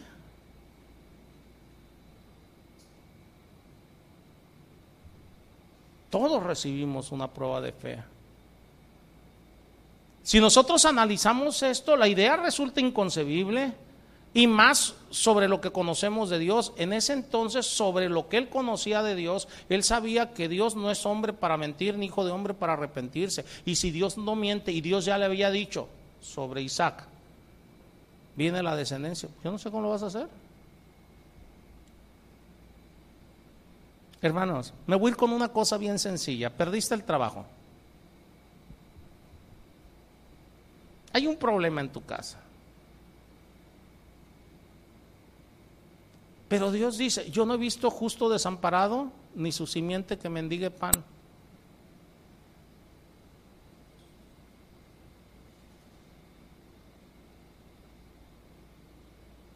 Pero tú llega un momento que dices, no, es que yo sé, yo no sé, Señor, a ver cómo le vas a hacer. ¿Qué te importa? Dios lo hará. Abraham creyó en lo que Dios iba a hacer, no en el cómo. ¿Se han dado cuenta que muchos de nosotros como cristianos nos enfocamos más en el cómo? ¿Cómo le vas a hacer, Señor, que en lo que Él va a hacer? Yo a veces, o sea, cuando veo algo que no tiene razón de ser y que sé, porque Dios me mostró que lo va a hacer, Él me dijo que lo va a hacer, yo a veces nada más me siento. Pero Señor, tú dijiste que lo vas a hacer, déjame ver cómo lo vas a hacer. No tengo que comprender cómo, déjame ver la maravilla de lo que tú estás haciendo.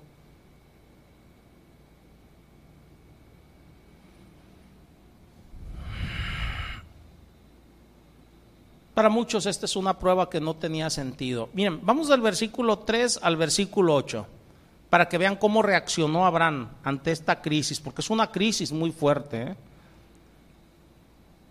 Dice, Abraham se levantó muy de mañana y enalbardó su asno y tomó consigo dos siervos suyos y a Isaac su hijo y cortó leña para el holocausto y se levantó y fue al lugar que Dios le dijo.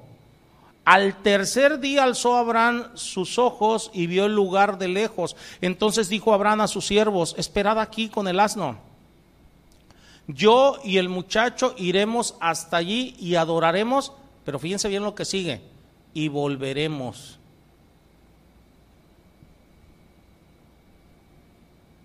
¿Sí están viendo la confianza de Abraham? La confianza, es que Dios me dijo, que en él me será llamada descendencia. Yo no sé. Yo no sé cómo. Pero si me va a dar descendencia a través de él, entonces él y yo volveremos. Y tomó Abraham la leña del holocausto y la puso sobre Isaac, su hijo. Y él tomó en su mano el fuego y el cuchillo y fueron ambos juntos. Entonces habló Isaac a Abraham, su padre, y dijo, Padre mío. Y él respondió, heme aquí, hijo. Y él dijo, he aquí el fuego y la leña más. ¿Dónde está el cordero para el holocausto? Y respondió Abraham, Dios se proveerá de cordero para el holocausto, hijo mío. E iban juntos.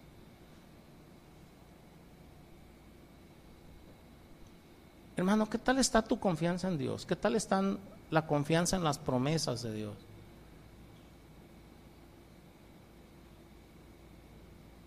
Yo ayer platicábamos en el instituto. Fue una breve plática, este, eh, eh, por poner un ejemplo, este, sobre un hijo, o sea, que puede apartarse de las cosas del Señor en edad adulta. Digo, bueno, es que todo depende si tú guardaste la palabra o no. O sea, si guardaste la palabra y lo instruiste desde niño, como dice la palabra, ¿va? como dice la palabra, dice, y le instruirás, o sea, cuando te levantes, cuando te acuestes, cuando vayas de camino, le hablarás de este libro de la ley, ¿o no? Tuviste ese tipo de instrucción a diario a tu hijo, como debe de ser, desde muy temprana edad. Instruye al niño en su camino, aunque se fuese viejo, no se apartara de él, etcétera, etcétera, etcétera. Le digo, si se llega a apartar en edad adulta, sábete que Dios lo va a traer. Pero si tú no hiciste tu trabajo, no esperes que Dios lo traiga. Cuando tú hiciste tu trabajo conforme a la palabra, sábete que tarde, que temprano lo va a traer. Ayer comentamos por poner un ejemplo sobre el hijo de Billy Graham. Llegó un momento en edad adulta que su padre predicando en un lugar y él afuera atacando a su padre. Y ahorita el hijo de Billy Graham es el que lleva todas las cosas del ministerio, ¿va? Pero si tú hiciste la parte que te corresponde, si tú confiaste en Dios para hacer, o sea, no esperes que Dios responda si tú no has hecho tu parte, ¿o no? Digo, Abraham creyó, Abraham estaba haciendo su parte, Abraham confió en las promesas. Por eso dice, iremos y volveremos, y Dios se proveerá. Ok, yo lo puedo matar a mi hijo, te lo puedo ofrecer un holocausto, pero yo sé que tú vas a guardar tu palabra, entonces me lo vas a traer de nuevo a la vida, porque hay una promesa por delante, ¿o no? Nosotros somos salvos por fe, pero nuestra fe está fundada en Cristo Jesús, en sus promesas. Hay una promesa de salvación, entonces está debidamente fundada. Pero cuando tú mismo a veces dudas de tu salvación, ¿estará fundada? No estás confiando. Abraham reveló una fe sorprendente en esta situación. Él obedeció a Dios de inmediato. Hay hermanos que ven un mandato dentro de la palabra y dicen, no, es que poquito a poco, o sea, ay, es que, o sea, me es tan difícil obedecer. Como los maledicientes, ¿va? O sea, que no se quieren amarrar la lengua para que su boca ya no ande profiriendo cosas que no. Y lo dicen, ay, ay, ay, me salió otra culebrita. No, no, no, no, no, no, no. Las cosas se dejan o no. Ay, es que, ay, Señor, tuve que echar una mentirita piadosa, pero tú sabes que yo no quería mentir. No, no, no, no, no, no, no, no. De buenas intenciones están llenas los panteones.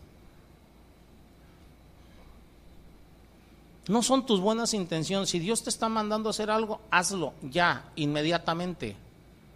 Y entonces espera la promesa, pero porque estás haciendo, no es como pago. O sea, tú haces porque estás teniendo fe. Santiago dice, muéstrame tu fe por tus obras.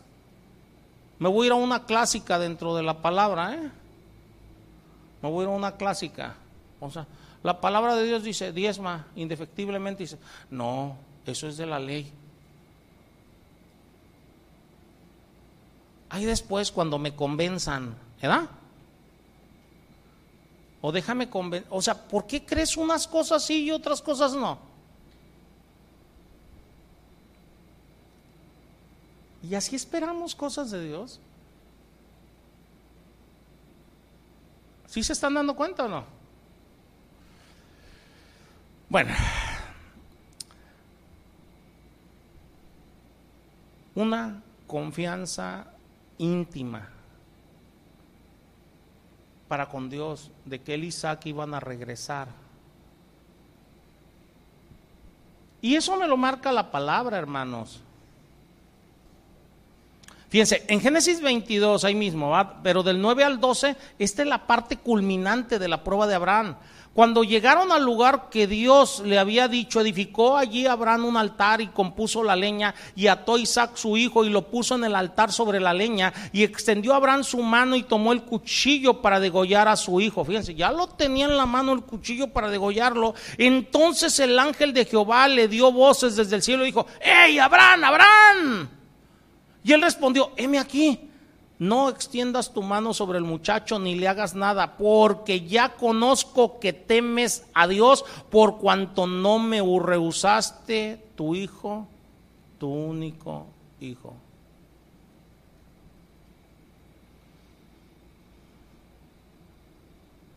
Lo llevó Dios hasta el último instante. A veces vas comenzando una prueba y ya quieres que Dios te la quite. No, aprende la lección. Déjame decirte una cosa, Dios nunca llega tarde. Lázaro, ¿cuántos días tenía de muerto? ¿Cuántos? Tres, o unos dicen tres, otros cuatro, ¿quién da más? Tenía cuatro días. Entonces, o sea, después de cuatro días de muerto, Cristo no llegó tarde. Dice, a ver, quiten la piedra. Oye, ya hiede, ya tiene. ¿O no?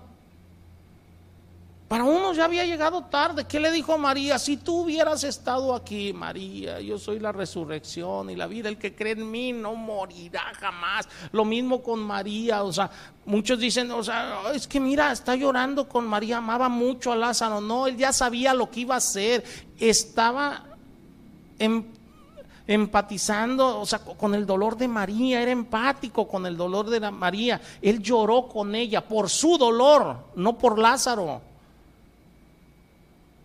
Yo cuando volteo y veo a Lázaro entiendo que Dios nunca, nunca llega tarde. Los desesperados somos nosotros. Ay Señor, ya quiero el milagro, ya. ¿Ya qué? ¿Qué traes? Yo lo que quiero es que tú aprendas. ¿O no? Yo quiero que tú aprendas la lección que te estoy enseñando. Imagínense la lección aprendida con Abraham. Por eso se le llama el padre de la fe. En Gálatas 3, versículos 6 y 7, Pablo lo dice de esta manera de lo que hizo Abraham. Dice, así Abraham creyó a Dios y le fue contado por justicia. Sí, nosotros somos salvos por fe. Pero Dios va a probar nuestra fe. Y esa fe, cuando es probada en nosotros, así como en Abraham nos es contada por justicia. Por eso dice aquí, por tanto, a los que son de fe, estos son hijos de Abraham. ¿Sí se dan cuenta o no? El autor de Hebreos hizo un comentario sobre esta prueba en Hebreos 11, versículos del 17 al 19, dice, por la fe Abraham cuando fue probado ofreció a Isaac y el que había recibido las promesas ofrecía su unigénito, habiéndosele dicho, en Isaac te será llamada descendencia, pensando que Dios es poderoso para levantar aún de entre los muertos, de donde en sentido figurado también le volvió a recibir. O sea, Aquí está diciendo el pensar de Abraham. Él creía que Dios era poderoso para levantarlo de entre los muertos para que la promesa sea cumplida. Hermano, ¿qué tanto crees en las promesas de Dios?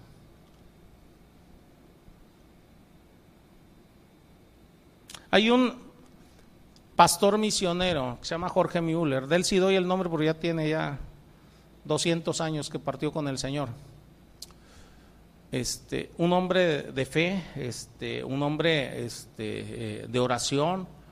Él anotaba lo que le pedía al Señor en una libreta del lado izquierdo y del lado derecho cuando Dios le cumplía lo que él estaba orando. Pero él, él las cosas que pedieran conforme a la voluntad de Dios y eso, siempre conforme a su palabra. Entonces, en una ocasión le dicen, oiga, Pastor Jorge, este, y todo lo que usted le ha pedido a Dios, Dios se lo ha concedido. Dice, todo dice menos una cosa, dice, que sé que me va a conceder. ¿Y qué no le ha concedido el Señor? Dice, este, dice, tengo 25 años rogando por el hijo de un buen amigo mío para que se convierta. Dice, todavía no se convierte, dice, pero sé que Dios me lo va a conceder. Fíjense qué fe. Él sabía que es conforme a la voluntad de Dios que se convierta. Y él seguía rogando, tenía 25 años rogando por el hijo de un buen amigo de él y confiando que Dios lo iba a convertir. Yo a veces veo hermanos, oye, tienen dos días rogándole al Señor y, pastor, ya le rogué al Señor y no me lo concede. Dijo, sigue. Sigue. Y un día, y dos, y un año, y dos años, y tres años, va. Con mi hija la más grande, o sea, con, con Calido, o sea, lo que yo le rogué al Señor tardó 21 años.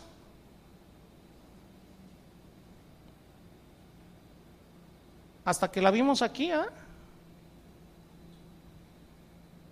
Y ahorita ella sigue al Señor, sirve al Señor. 21 años. Entonces no me digan que tengo tres días y Dios no me lo concede. Debemos de aprender a confiar en las promesas de Dios. Pase el tiempo que pase, nosotros nos agarramos de las promesas y sabemos que Él es fiel.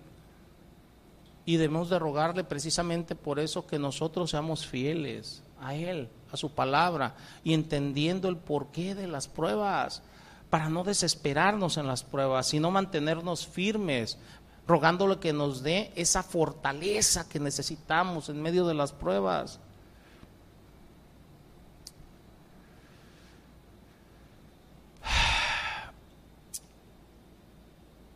La prueba de Abraham, hermanos, también nos dice que las pruebas que Dios nos pone pueden implicar a personas que queremos mucho.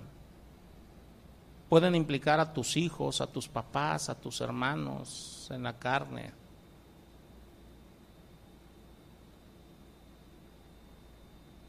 No te preocupes.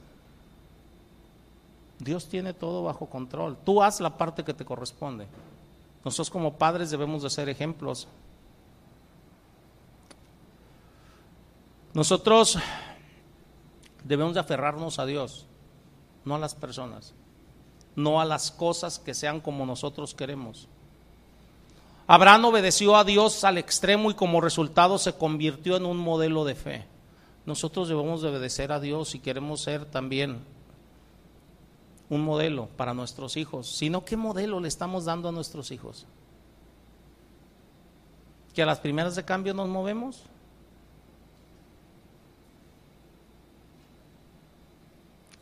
Aquí le vamos a dejar, hermanos, el día de hoy.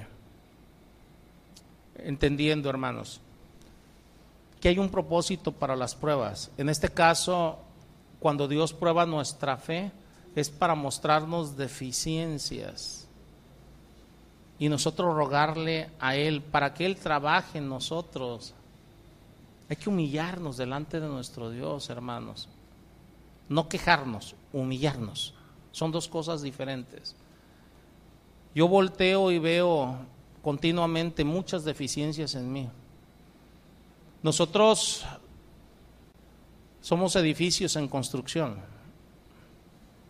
La construcción no termina hasta cinco minutos después de que partamos con el Señor. Mientras estemos aquí, el Señor va a estar mostrándonos cosas en qué trabajar y en qué trabajar y en qué trabajar. Si alguien cree que ya la hizo y que ya todo está bien y que ya todo debe de ser miel sobre hojuelas en su vida, ah, ah. Debemos de rogarle a Dios por nuestro matrimonio, por nuestra familia, en el entendido de que muchas veces no estamos en el ideal que debería de ser, que desde pequeños instruyamos. Hay, hay hermanos que llegan con sus hijos ya grandes, sus hijos ya tomando sus propias decisiones, ¿qué quisiéramos? ¿Va? Este, eh, que ellos se convirtieran inmediatamente. Yo le doy gracias a Dios cuando llegan ustedes con sus niños pequeños porque ustedes, o sea, tienen la oportunidad de trabajar adecuadamente con ellos y sí poder decir, instruye al niño en su camino y aunque fuese viejo no se apartará de él, para que ustedes sigan la instrucción bíblica como es. ¿Sí nos estamos entendiendo? Para cuando ya es uno grande, o sea, este, eh, eh, la promesa ahí está, simplemente la promesa es diferente y a veces tiene que venir a través del dolor, del sufrimiento, a lo mejor como tú viniste a los pies del Señor. Yo llegué a los pies del Señor a través de mucho dolor, a través de mucho sufrimiento. Con mis hijos ya ha sido diferente, ellos sido, han sido instruidos desde pequeños, yo le ruego al Señor, o sea, este, que los mantenga así, pero aún así, si alguno de ellos se apartara, yo sé que el Señor lo traía de regreso, porque estoy plenamente convencido que mi esposa y yo hemos hecho lo que el Señor nos ha dicho en su palabra. Amén, hermanos. Confiemos en el Señor. Oremos. Señor, yo te doy gracias, Padre, en el nombre de Cristo Jesús por tu bendita palabra. Ya que tu palabra nos hace entender, Señor, que todo lo que nos acontece no es nada raro, no es nada, Señor, que esté fuera de tu control, Señor. Entendiendo que tú eres un Dios soberano, Señor, y que cada cosa que nos acontece tiene un propósito, aún el dolor, aún el sufrimiento, aún las pruebas en nuestra vida. Enséñanos, Señor, cuál es el propósito, Señor, en nuestras vidas para el dolor y el sufrimiento. Enséñanos, Señor, a asimilarlo, a depender de ti, a trabajar en esas áreas, Señor, que tú nos estás mostrando, a la mejor áreas sobre perdón, a la mejor áreas sobre creer en ti, sobre confiar en ti, eh, a la mejor áreas, Señor, en las cuales eh, debemos de ser dóciles en tu caminar, Señor en nuestro caminar para contigo. Tú nos muestras diferentes áreas. Ayúdanos, Señor, a corregir lo deficiente en nuestras vidas. Ayúdanos a entender esos propósitos, Señor, para asemejarnos cada día más a tu Hijo amado, Cristo Jesús, el cual es el modelo en nuestras vidas. Bendícenos con ello, Padre, eh, eh, y danos esa fortaleza, esa fidelidad, ese santo temor a ti que necesitamos, Señor, para poder ser unos hacedores de la palabra y no unos oidores olvidadizos de ella.